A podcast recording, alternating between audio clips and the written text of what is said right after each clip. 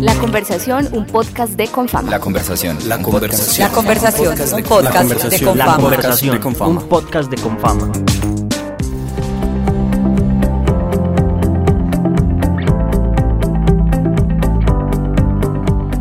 Un saludo muy especial para todos ustedes amigos oyentes que cada semana nos acompañan en esta conversación de Confama. Yo soy Juan Gabriel López y estoy aquí para acompañarlos y conversar sobre diferentes temas. Hoy queremos reiterar la conversación que traemos hace algunos programas sobre la red de amor, cuidado y salud mental. Esta red que se creó desde Confama en estos momentos de la COVID-19 pues busca acompañar precisamente a las personas y entender un poco más las emociones. Y una emoción que está muy presente en estos momentos es la depresión, pues nuestras rutinas diarias se tuvieron que adaptar para cuidar de nuestra salud y también de la de otros, pues esto trajo la aparición de nuevas emociones relacionadas con el aislamiento preventivo y esta reactivación que se viene registrando donde muchas personas pueden estar temorosas. Hoy entonces queremos conversar con ustedes acerca de cuándo estos sentimientos y emociones como la ansiedad, el estrés, la tristeza dejan de ser cotidianos y se convierten en una posible depresión.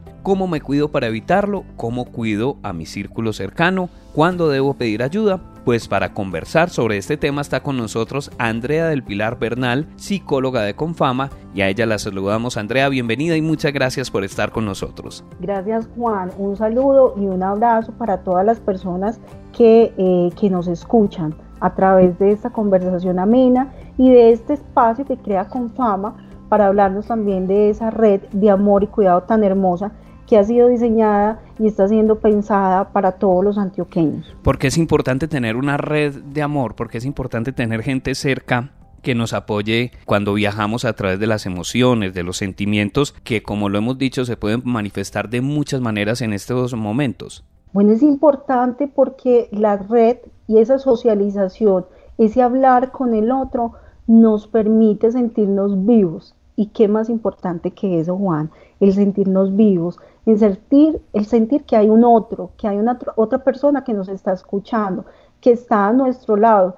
que puede que no esté viviendo lo mismo que yo estoy viviendo, pero que está ahí para escucharme, para hacerme sentir que soy importante. Entonces, ¿qué más que eso? Andrea, ¿y cómo te ha ido a ti en esta cuarentena, en estos días que hemos estado un poco más de casa? Aunque ya de a poco se ha ido reactivando un poco más, vamos saliendo con más cuidado, pero ¿cómo, cómo has estado todos estos días? Juan, gracias por preguntar. Pues mira, muy bien. La verdad es que ha sido una época de muchos cambios para todos, eh, de adaptarnos como a diferentes circunstancias, de trabajar mucho. Entonces he estado pues como trabajando mucho. Yo trabajo para eh, los centros integrados de salud, los CIS de Confama Sura, y eh, junto con mis compañeros, que son el equipo del área psicosocial de Confama, pues hacemos consulta telefónica, desde la casa estamos atendiendo pacientes y tengo la oportunidad de acompañar un programa bellísimo que también tiene Confama para los empleados que se llama Cuidando a quien nos cuida. Y es un programa que está diseñado para todas las, todos los compañeros de los CIS que están frente a la atención del COVID-19. Entonces, eh, trabajando mucho, muy bien acompañada por mi familia, tengo dos hijas y un esposo pues maravilloso que me han permitido como adaptarme e ir asumiendo una flexibilidad frente a todos estos cambios. Estos cambios a muchas personas que tú lo relatas en tu experiencia personal, pero a muchas personas, Andrea, pues les pueden generar eh, empezar a viajar o experimentar emociones que muchas veces no las han sentido o que si las sienten se han profundizado, como el caso de la depresión, que es el tema que queremos conversar para todos nuestros oyentes en este día. ¿Cómo entonces podemos empezar a identificar este tema? ¿Qué precisamente es la depresión? Porque puede decir uno, estoy aburrido, como ese tipo de síntomas que muchas personas presentan, pero ¿cuándo puede decir, efectivamente, esto se diagnostica como depresión? La depresión en general consiste en un estado de ánimo que lentamente comienza a agudizarse. Es un estado de ánimo inicialmente de tristeza, pero que al agudizarse se llega a convertir en un trastorno mental y pues se va a caracterizar por la presencia lógico de la emoción primaria, pues de, de la tristeza, pero también por la ausencia del disfrute de la vida. Hay diferentes clases de depresión, Juan que se establece en función de distintos criterios técnicos que tienen que ver como con la gravedad del síntoma, con la duración del malestar emocional y con todo el tipo pues desencadenantes. Pero desde un punto de vista estrictamente pues como descriptivo, para hacerlo como más fácil de entender o de explicar mejor, es una situación afectiva en las personas donde se vivencia una profunda desesperanza, como un profundo cansancio, una melancolía que lo invade todo, una falta de entusiasmo, una incapacidad para concentrarse, como para hacer con gusto las tareas de la cotidianidad. Como es, como esa sensación de inadecuación y de, hundimiento.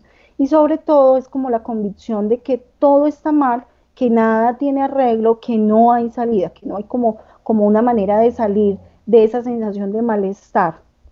Pero ¿cómo diferencia uno, Andrea, entre lo que es la tristeza y propiamente la depresión?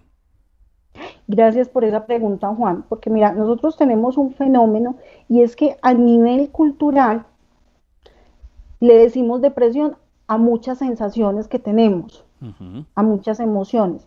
Y a nivel cultural nos hemos acostumbrado a decir estoy deprimido, eh, se me perdieron las llaves y estoy deprimido, eh, me caí y estoy deprimido. Eh, alguien me miró mal y estoy deprimido. Ya es como una frase de cajón ahí, ¿cierto? Sí, Sí, Juan, eso se ha vuelto una, frase, una, una frase de cajón, como tú dices, y al volverse una frase de cajón, pues corremos el riesgo de que las personas no logran identificar la aparición de síntomas de una enfermedad mental tan profunda, de tanto significado como la depresión.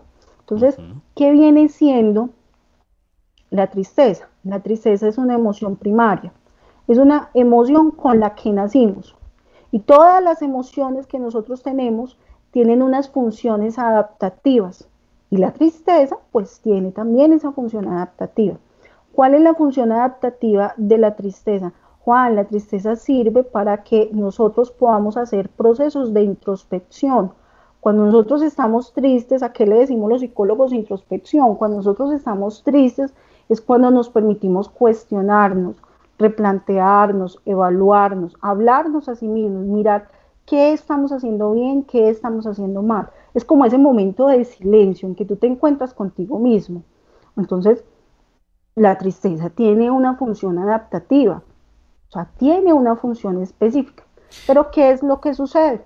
Que Juan, cuando tú pasas mucho tiempo bajo la tristeza, esta tristeza se convierte ya en una emoción desadaptativa que corre el riesgo o que inicia el riesgo para la aparición de los trastornos del estado de ánimo. Es algo así como que la tristeza hace parte de la vida, pero que nos impulsa a salir de ella y a salir mejores, no a quedarnos como en ese momento. Así es, así es. Sí, Juan, no lo pudiste haber dicho mejor porque tiene que ver con nuestros procesos adaptativos, o sea, son necesarios. Necesitamos tener esos espacios de tristeza. Además, Juan, porque es que las emociones tienen un término de tiempo, o sea, ellas no son perpetuas, tú no, no duras con una tristeza infinita durante meses, durante semanas. Ni tampoco con una alegría todo el tiempo, o sea, eso, eso también tiene... Ni vivimos felices todo el tiempo, ni tristes todo el tiempo, debería ser así. Claro, por imagínate vos todo el tiempo feliz en euforia, entonces, o sea, no, no se tendrían como esos colores que es lo que nos permite la vida, tener como esos, esos sinsabores que finalmente es lo que le dan ese toque especial a nuestras vivencias, a nuestra cotidianidad. Una emoción, la mayoría de las emociones, por no decirte que todas, tienen un máximo de tiempo de 25 minutos. O sea, más o menos lo que dura esta conversación tan agradable que estamos teniendo. es muy corta, es un espacio muy corto de tiempo. Pero nosotros nos hemos acostumbrado a decirle a muchas de nuestras emociones, a colocarle los nombres de los trastornos. Cuando los conocemos, entonces empezamos a decir, no, es que estoy deprimido, no, es que estoy ansioso, por situaciones emocionales que realmente hacen parte de nuestra vida y de nuestra cotidianidad y que tenemos que aprender a afrontar, porque esa es la situación, aprender a aceptar esas emociones en nuestra vida. Pero ¿no crees que socialmente también muchas veces nos están diciendo que hay que estar contentos todo el tiempo y además si alguien dice o manifiesta que está deprimido o que tiene síntomas de depresión, le dice, pues usted sí es bobo, ¿por qué se deprime? No, usted tiene todo, hágale a ver. O sea, ¿cómo, ah. ¿cómo alguien puede acompañar o identificar a esa persona que efectivamente tiene depresión y no ser como una compañía antes nociva y que la otra persona sienta, pues se sienta atacada o vulnerada por la situación o la emoción que está experimentando? Bueno, hay unos síntomas especiales que nos permiten identificar eso. Y aquí tanto la familia como los amigos que están alrededor de las personas con depresión son una herramienta súper poderosa, porque sí hay una sobrecarga de información a través de los medios en que te exigen una felicidad continua, entonces se te vuelve a ti una autoexigencia de tus estados emocionales, cuando parte de la vida es poder vivir en equilibrio, pero el equilibrio no es tú estar siempre en estado de felicidad, no, la tristeza también es necesaria para esos procesos reflexivos. Ahora, hay unas conductas que te van a permitir ver que tu amigo, tu compañero, tu esposo, o la familia que tú tienes cerca está comenzando a tener estos síntomas. Y es que lo primero que tienes que tener clave es que la persona se siente, como dicen popularmente, sin ganas de hacer nada. No quiero hacer nada, no me quiero levantar, no me quiero bañar y las habilidades que tenía para su cotidianidad, Juan, eso que tú haces en tu diario, que te levantas a trabajar y que tienes proyectado lo que vas a hacer. Una persona con depresión no se proyecta, se cierra a sí mismo y entonces no tiene ganas de hacer nada, no quiere hacer absolutamente nada, o sea, no, le nace, no, no quiere hacer nada. Y hay una característica especial. Mira, cuando una persona está triste, esa tristeza tiene un significado, o sea, tiene una razón y te logra dar razón de por qué está triste. Estoy triste porque perdí las llaves del carro. Estoy triste porque discutí con mi esposa esta mañana. Estoy triste porque le hablé muy duro a mi hijo. Estoy te lo explica, te lo dice, ¿verdad? Tiene como una explicación. Pero cuando una persona entra en estos periodos de depresión, no te da una razón clara de por qué esa sensación de malestar. Además que esta sensación de malestar no es de un tiempo, de un día, de 25 minutos, no, es una sensación continua y constante. O sea, estamos hablando desde de un trastorno. Entonces, cuando yo comienzo a decirle a mis amigos, mira, no, vamos para adelante, sí vamos para adelante, pero antes de decirle vamos para adelante, vamos a salir de esto, primero vamos a escuchar, vamos a escuchar, vamos a estar ahí para escuchar qué es lo que le está generando esa tristeza o ese malestar. Entonces, si voy en la calle y voy conversando con alguien y no tengo tiempo de escuchar, entonces es mejor buscar una estrategia para parar la conversación y decirle, mira, en este momento tengo que ir a trabajar, pero en la noche te pego una llamadita y me cuentas que me parece muy interesante lo que tú me estás diciendo de tu vida, pero en este momento pues no, no te puedo escuchar y mejor le gasto ese tiempo para hablarlo en la noche o en cualquier otro momento, cosa que pueda tener esa empatía y de atender y poder observar y escuchar lo que le está sucediendo a mi amigo. Eso me va a permitir saber si es o no es asertivo, decirle, no, vamos, ánimo, vamos para adelante, no pasa nada, eh, siempre tienes que esforzarte, ánimo, ánimo, y con un positivismo constante que a veces lo que nos genera es, es un malestar por el alto nivel de autoexigencia. Andrea, ya está identificado este tema de los síntomas, de que la persona no quiere hacer nada, que está eh, en un estado de tristeza profunda. ¿Qué hacer ahí? Bueno, nosotros para acompañar ese proceso, bueno, primero es conocer sobre estos temas y Confama lo hace, por eso Confama abre estos espacios de conversación y de diálogo donde podamos acercarnos al tema. Entonces, ¿qué es lo primero? Es informarnos. Informarnos es hacernos esas preguntas como la que tú me acabaste de hacer. ¿Cuál es la diferencia entre tristeza y depresión, cierto? Porque eso me permite tener claridad sobre lo que está sucediendo. Y si hay alguien cerca de mí que me dice, mira, es que si yo tengo un diagnóstico de depresión, o yo tengo que ir al psiquiatra, o tengo que ir al psicólogo, tengo que visitar al psicólogo porque no me siento bien, entonces yo sé de qué me está hablando, pero no puedo buscar ayudar al otro si yo todavía no tengo claro lo que le está sucediendo a ese otro. Entonces, yo pensaría que el primer acto de responsabilidad es ser muy consciente de qué es lo que le está sucediendo, pero informándome.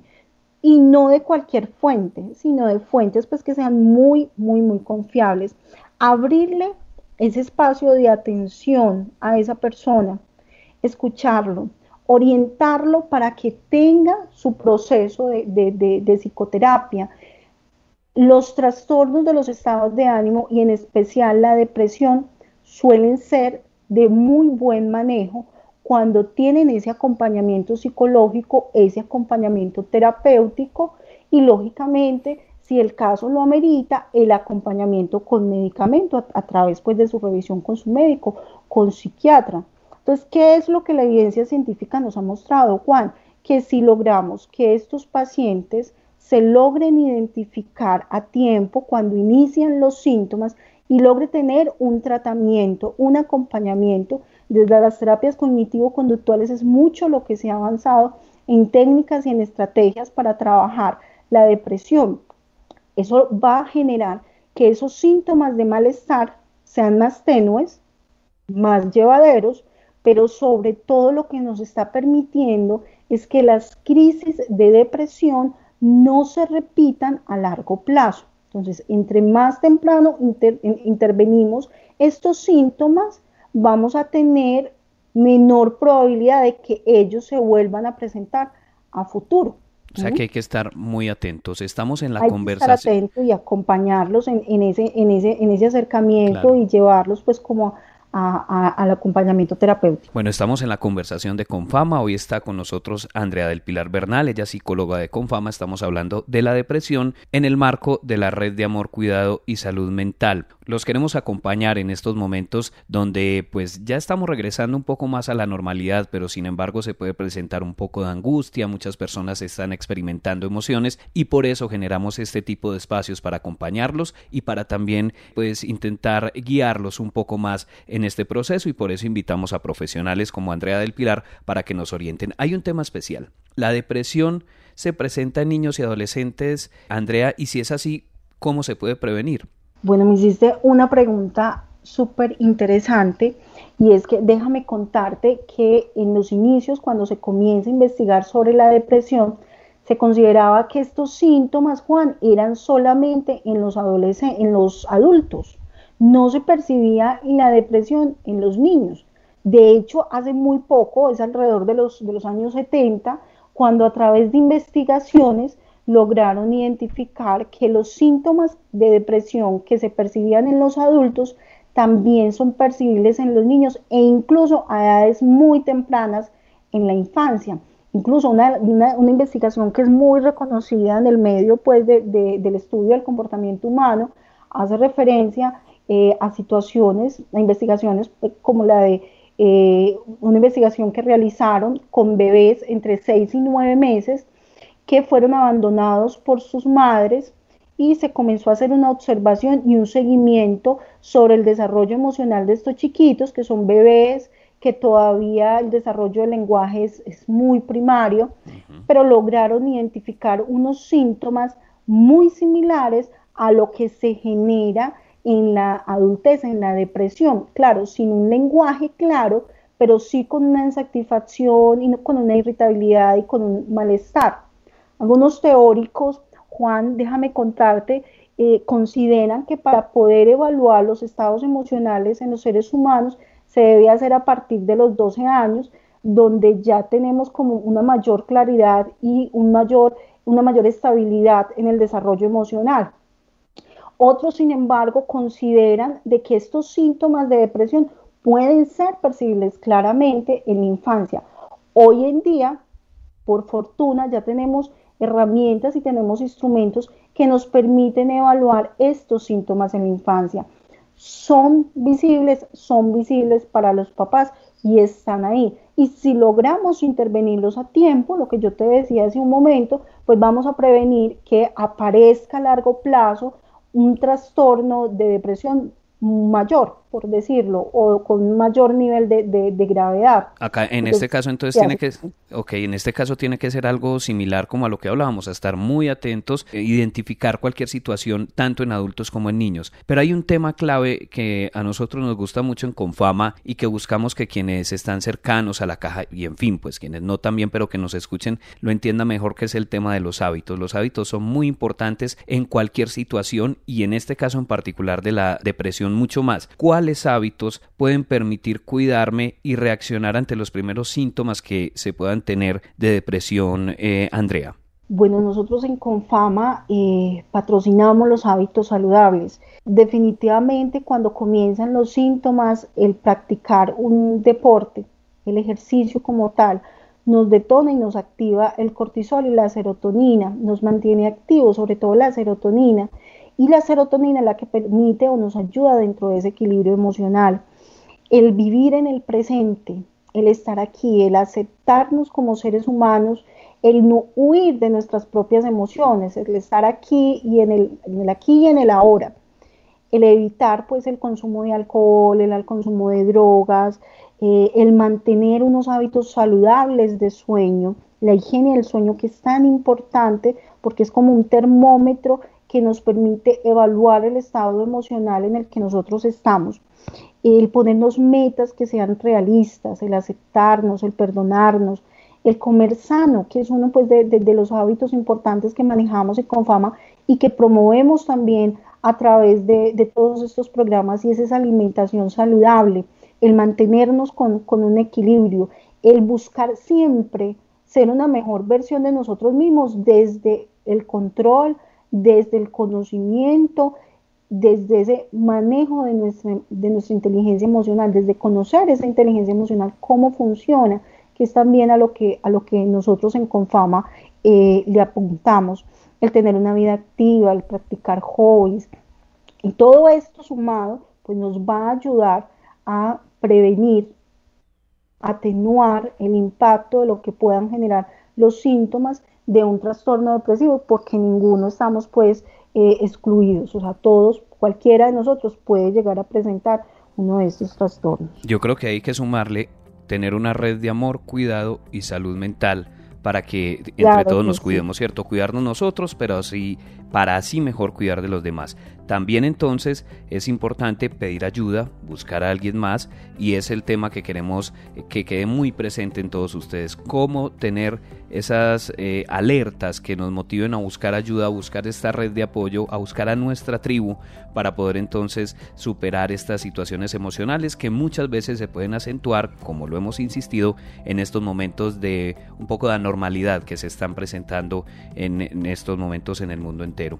Pues te quiero agradecer Andrea del Pilar por acompañarnos, por estar con nosotros, pero antes quiero insistir a todos nuestros oyentes que pueden llamar muy fácil a la red de amor, cuidado y salud mental para buscar ayuda. Pueden llamar al 360-7080 en la opción numeral o si están ustedes en alguna región de Antioquia pueden llamar sin costo desde el teléfono fijo o el celular al 018-415-455 y así buscar apoyo en nuestra red. Andrea, muchas gracias por estar con nosotros y no sé si tengas un último eh, consejo o alguna recomendación adicional para entregar a nuestros oyentes. A ti Juan, tú has dado el consejo. Esta red de amor y cuidado cuenta con un equipo de psicólogos de alta calidad que están prestando ese servicio, ese servicio de acompañamiento eh, y que logran resolver este tipo de preguntas cuando tenemos dudas frente a la respuesta emocional de nuestros hijos, de las personas que tenemos a nuestro alrededor y sobre todo de nosotros mismos, la red de amor y cuidado eh, por medio de Confama se está brindando todo este tipo de acompañamiento. Los invitamos entonces para que sigan muy atentos a la conversación, este podcast de Confama, donde cada semana tenemos un tema para compartir con todos ustedes. Muchas gracias y hasta una próxima oportunidad.